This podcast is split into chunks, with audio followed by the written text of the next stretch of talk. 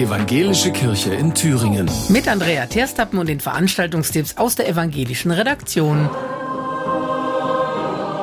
Diesen Nachtjöik hat Frode Fjellheim komponiert. Der Norweger ist inspiriert von uralten Gesängen des Volks der Samen. Musik aus Nordeuropa, die gibt's morgen ab 17 Uhr im Haus der Kirche in Mühlhausen. Der Landesjugendchor Sachsen-Anhalt singt Lieder von Frode Fjellheim, Jan Sandström und Sven Hagwill. Außerdem ist im Haus der Kirche am Christianplatz 1 die Fotoausstellung Sapmi zu sehen, die von magischen Orten erzählt und von der faszinierenden Kultur der Samen, wohl das letzte Naturvolk Europas.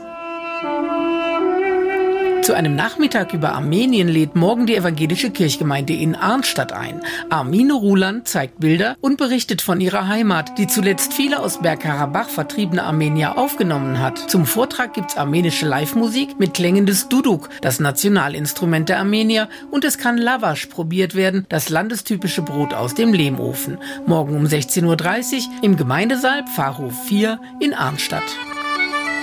Irish Folk ist am Sonntag in Bad Langensalza dran. Zu hören ist vor allem keltische Musik, aber auch ganz andere Klänge. Die Irin Susan Coleman spielt Concertina und singt und der Bayer Simon Pfisterer spielt diverse Dudelsäcke und andere traditionelle Instrumente. Am Sonntag um 19 Uhr Irish Folk in der Konzertkirche St. Trinitatis in Bad Langensalza.